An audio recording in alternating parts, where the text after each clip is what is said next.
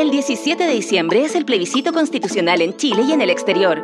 Ese día recibirás una cédula electoral con la pregunta, ¿está usted a favor o en contra del texto de nueva constitución?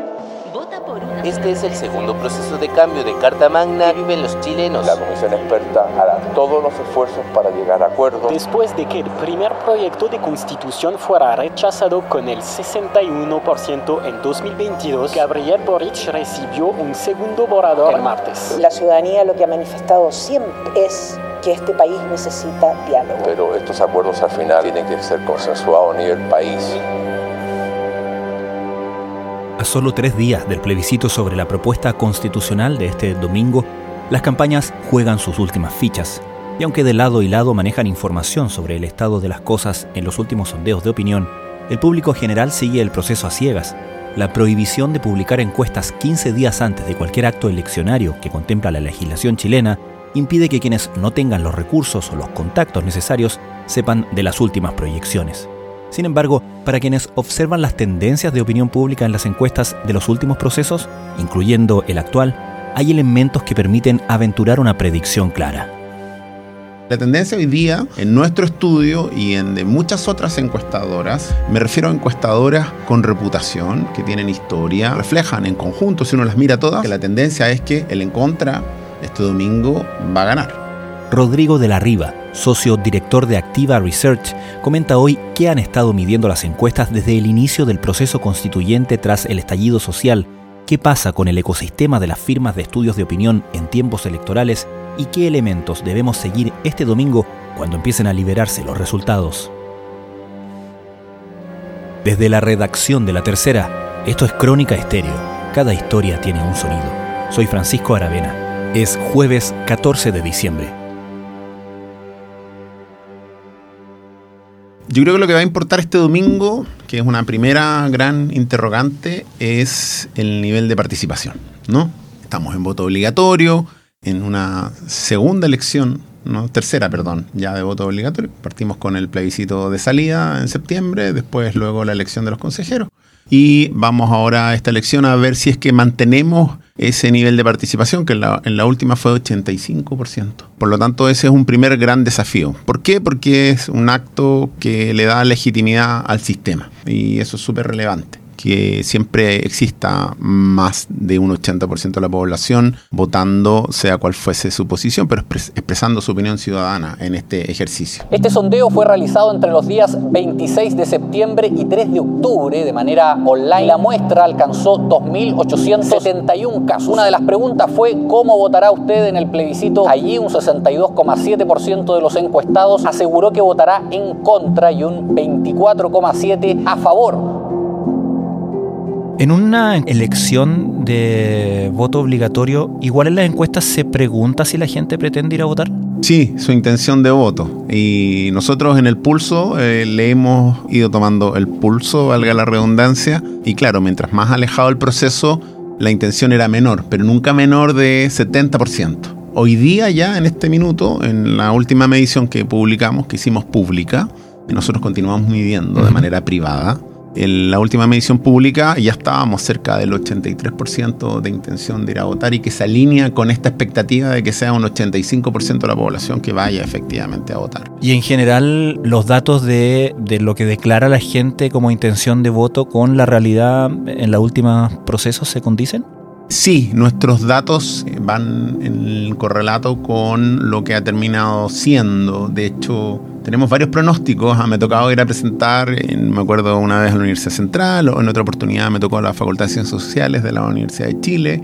Eh, todo el historial de pronósticos que hemos hecho desde las elecciones del 2017, cuando Sebastián Piñera sale electo. Y ahí era más difícil porque el voto era voluntario, entonces teníamos un sistema que estaba basado en un método de Gallup para estimar votante probable, donde estaba la declaración, ¿no es cierto?, directa de ir a votar combinado con el interés en la política y si votó en la última elección. Y en un algoritmo nosotros estimábamos más o menos qué porcentaje de la población iba a ir a votar.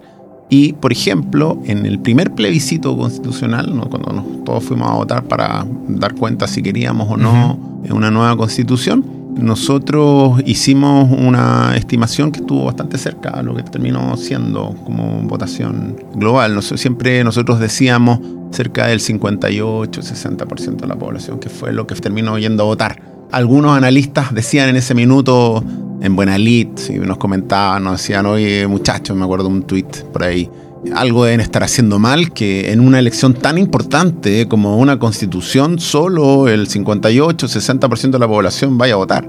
Y nosotros le decíamos, oye, nosotros consistentemente estamos midiendo esto y esto terminó siendo. Ese hmm. plebiscito nosotros comenzamos a medir en realidad después del estallido social, ¿no? El 2019.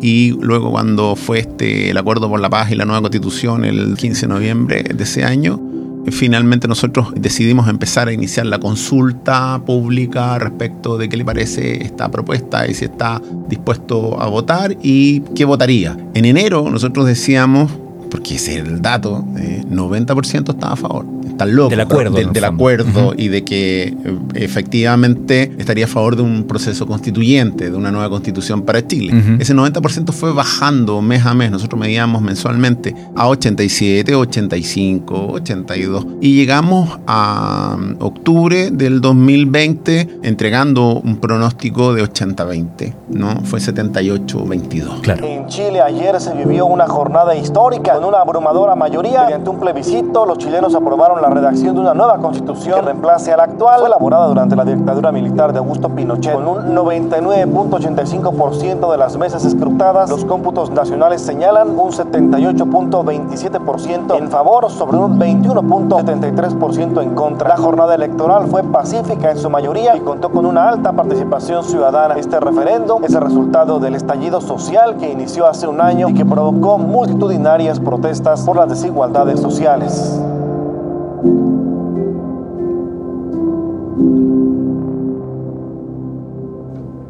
¿Cómo se puede medir la afección o desafección más allá de la posición política que declara una persona con el proceso como se está conduciendo? Me explico. Hay quienes han especulado, o no sé si especulado, o reflexionado quizás mirando la tendencia hasta las últimas encuestas que pudimos conocer respecto, por ejemplo, del plebiscito de este domingo, que hay un grupo importante de personas que parecen estar contra todo. En el fondo, que votaron rechazo en septiembre del año pasado y que van a votar en contra este domingo. Y hay quienes leen ahí un rechazo más grupal a la clase política, por así decirlo. ¿Tienes una lectura similar tú o cómo se puede medir ese distanciamiento o no, esa afección o desafección en general, cómo se ha conducido esto desde la política?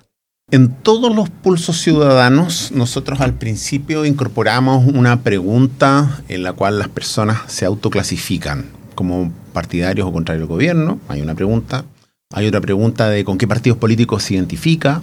Y es decidora esa pregunta. ¿Por qué? Porque hay en este país cerca de un 60% que no se identifica con ningún partido político y no tiene interés en la política. ¿Tampoco con un sector? No, tampoco con un sector. Hmm. ¿no? Hay estudios que dicen entre izquierda y derecha, usted dónde se ubica, claro, se ubica, pero esa pregunta lamentablemente no tiene el espacio de no me ubico en ningún espacio. Y ese no me ubico en ningún espacio es importante, es grande, es un 60% de la población que no tienen el interés que tú y yo en esta conversación estamos teniendo en la política, que en realidad está más preocupado de su cotidianidad, está más preocupado de lo que le aqueja, de poder llegar a fin de mes. Nosotros en el mismo pulso consultamos si los recursos que tiene su hogar le alcanzan para llegar a fin de mes o no. Y estamos hablando de que un 45% de la población de Chile dice no me alcanza para llegar a fin de mes. Esa es su mm. principal preocupación. El momentum constituyente a mi juicio, ya pasó. Estábamos en estos 90% que vimos en enero del 2020 y que llegamos a 78 en el plebiscito, 78% que sí quiere una nueva constitución.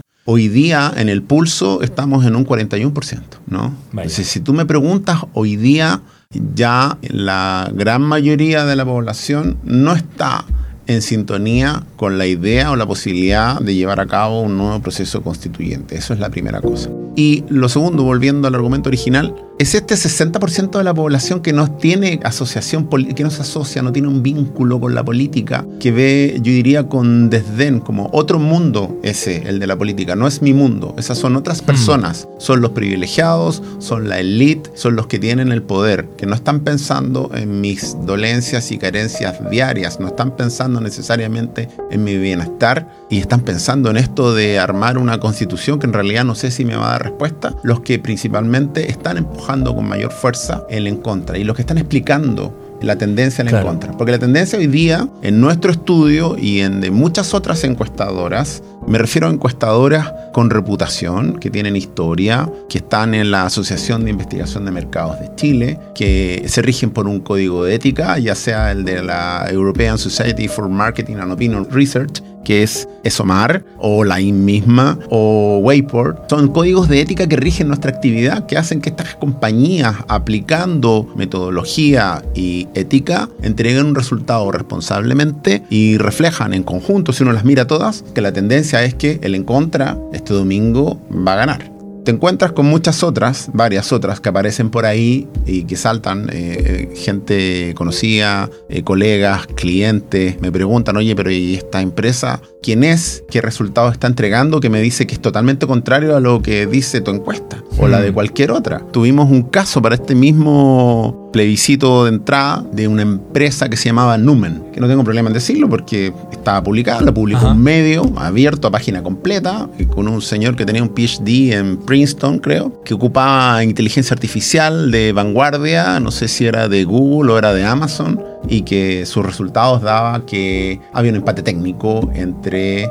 el apruebo una nueva constitución o rechazo. Y él decía 50 y 50 en su encuesta y lo decía con total desparpajo en circunstancias de que todos los colegas que nos dedicamos a esto en nuestros estudios consistentemente, el que menos daba daba 60-40 y nosotros decíamos 80-20. Siempre hemos estado con esa brecha importante mm. respecto de varias otras encuestadoras, ya sea por método, pero la tendencia era que el ganador estaba claro. La estimación precisa del porcentaje de población que iba a estar en a favor de una nueva constitución es otro tema, que eso lo podrán ver ustedes en los medios y lo que nosotros publicamos. Pero este señor decía 50 y 50. Este señor es Fernando Cerimedo, que es asesor político del expresidente de Brasil, Jair Bolsonaro, y también estuvo en la campaña de Milei.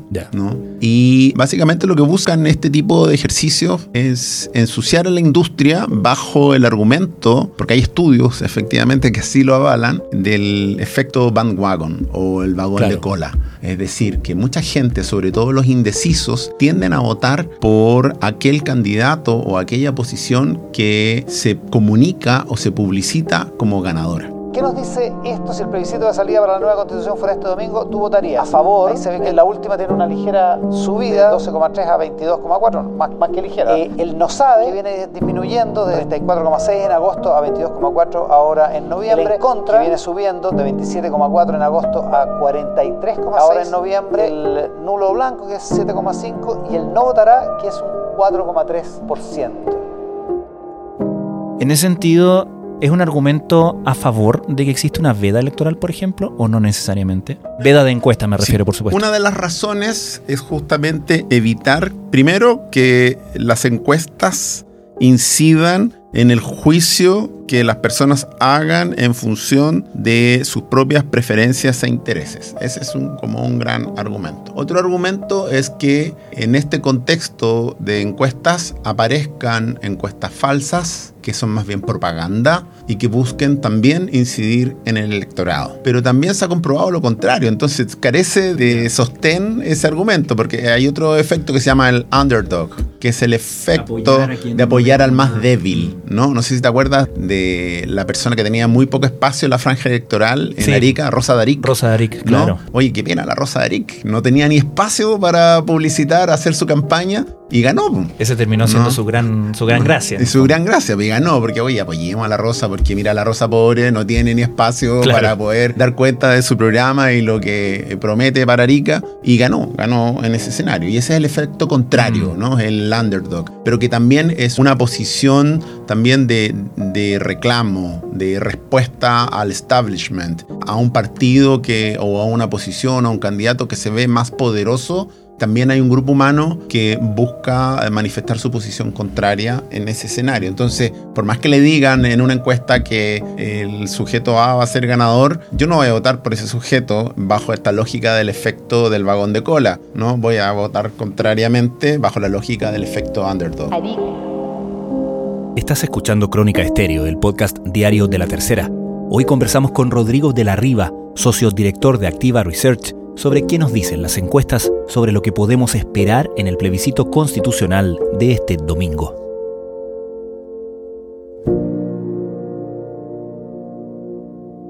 Ahora, eso es en términos de lo que se comunica como encuesta o como vaticinio, como impresión de quién gana y quién no gana, pero se pregunta también siempre en las encuestas quién cree usted que va a ganar. Sí. Y eso es un indicador también, ¿no? ¿Revela ciertas actitudes de voto o no? Revela la opinión que la población tiene respecto de lo que en los medios se comunica y en sus propios medios de información. Son los medios ya en retirada de escritos, son los medios digitales principalmente, formales, y son los medios informales que estamos hablando de las redes sociales en general. Claro. Y hay una red en particular que es el WhatsApp, que tiene en Chile una penetración cercana al 95%, si no más, donde sobre todo la población adulta mayor se informa y donde ahí opera un sesgo que se llama el sesgo de confirmación. Claro. Es decir, donde yo veo una noticia que va acorde a mis creencias, esto, esto es. Y me preocupo de diseminarla, ¿no? Y de diseminarla y no la doy por cuestionada porque me la entregó mi hijo, mi hmm. hermano, mi tía,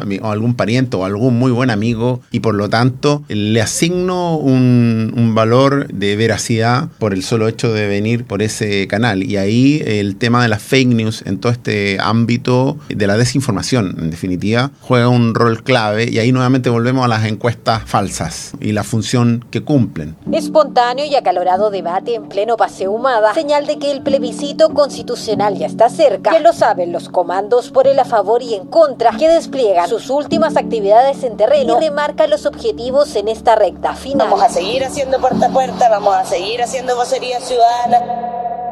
Entonces, a tu pregunta original, la veda, si tú me preguntas a mí como investigador, estoy totalmente contrario a las vedas. O sea, en América Latina en general casi todos los países tienen alguna veda, la de Chile es la más larga, 15 días antes. En 15 días pasa de todo. Claro. Y sin embargo, hay quienes pueden pagar encuestas y pueden tener acceso a ellas. Por lo tanto, es poco democrático que solo quienes tengan dinero puedan tener acceso a esa información, versus la población en general que no tenga acceso a la información. Hay que tener los cuidados. Los medios pueden, por cierto, y deben, pienso yo, publicar las encuestas, pero sin duda deben tratar de eh, mirar la biografía de quien hace esa encuesta creo que es un poco irresponsable de parte de algunos medios llegar y colgarse de alguna encuesta y comunicarla a dos planas de una compañía que apareció para la campaña. O sea, ¿qué duda cabe que una compañía que aparece para una campaña en particular esté llena de sospechas de dónde viene, quién es? Volviendo a Numen, que no tengo problema en decirlo porque creo que, atenta contra la industria, contra la legitimidad de la industria. Eh, es un titular repetido el fallaron las encuestas. Yo la verdad es que estoy un poquito aburrido de decir, oye, las encuestas no fallaron. claro. ¿no? Lo que pasa que señores como esto dijo, no, es que no sabía que en Chile el voto era voluntario. Y yo había hecho una estimación para voto obligatorio. O sea, si eres experto, ¿cómo no vas a saber cuál es eh, la legislación que rige para las elecciones en un país? Según fuentes del Encontra Bachelet, ya grabó una pieza para la franja, al igual que para el plebiscito del 4 de septiembre del 2022, mientras la figura de la alcaldesa de Providencia ha estado más enfocada en entrevistas y campañas radiales. Finalmente, Rodrigo, pasa siempre, o nos pasa a quienes estamos más en esto, ¿cierto? Que en los días de votación empiezan a llegar los primeros resultados, empezamos a ver en la televisión recuento de mesa aislada, que por supuesto no significan nada, pero hay ciertos indicios, ciertos puntos que nos indican hacia dónde puede ir el resultado. Y más allá de la anticipación que uno pueda tener del resultado oficial que vamos a conocer al final del día, hay, me imagino, puntos importantes que alguien especializado como tú va a estar mirando. ¿En qué te vas a estar fijando este domingo? Bien, lo que no me voy a estar fijando y que en general me da risa porque me ha tocado elecciones pasadas donde mucha gente celebra el voto en el extranjero, por ejemplo. Claro. Eh, no es un elemento decidido porque no es representativo de la población el voto en el extranjero. Sí, en el primer reporte del CERVEL, que tenemos un ejercicio excelente en el CERVEL, yo diría que es una institución de alta confianza en la ciudadanía que entrega resultados tempranitos. En una elección donde tenemos un pequeño papelito dicotómico, nada más, que debiese el conteo ser muy, muy rápido. Después de las 6 de la tarde ya empieza el conteo rápidamente. Es el primer dato. Regularmente entregan con el 6, con el 7% de las mesas. Nosotros en estadística hablamos de la aleatoriedad. En general no es que seleccionen unas mesas u otras, ¿no? Regularmente es al azar cómo se nutre el sistema y empieza a ser el conteo de votos. Y al ser al azar, cada vez es más representativo. A, a medida que va aumentando el porcentaje de conteo, va, a ir, va, consolidándose el dato. Pero yo diría que en el primer 15% del conteo del domingo ya la foto va a estar más o menos en HD casi, ¿no? Eh, en 3% todavía un poquito pixelada, pero ya el 15% ya, va a estar configurada eh, la forma. Casos excepcionales hay. La elección de gobernador en Santiago, ¿no es cierto? Donde Orrego eh, repunta en los últimos 30% de conteo de mesa ahí hubo dos efectos, el efecto de voto voluntario, ¿no es cierto? Y que un sector de la población se inclinó masivamente a votar por uno de los candidatos.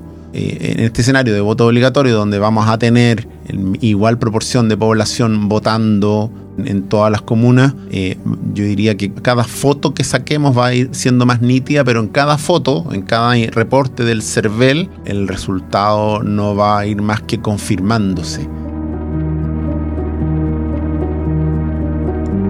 Rodrigo de la Riva, muchísimas gracias por eh, conversar con nosotros en Crónica Estéreo. Muchas gracias a ti, Francisco.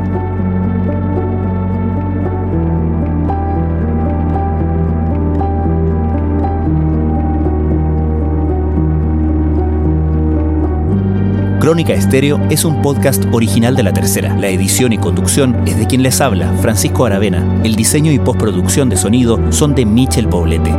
Escucha todos nuestros episodios en Spotify o en tu plataforma favorita de podcast y en latercera.com. Nos encontramos mañana en una nueva entrega de Crónica Estéreo. Cada historia tiene un sonido. El podcast diario de La Tercera.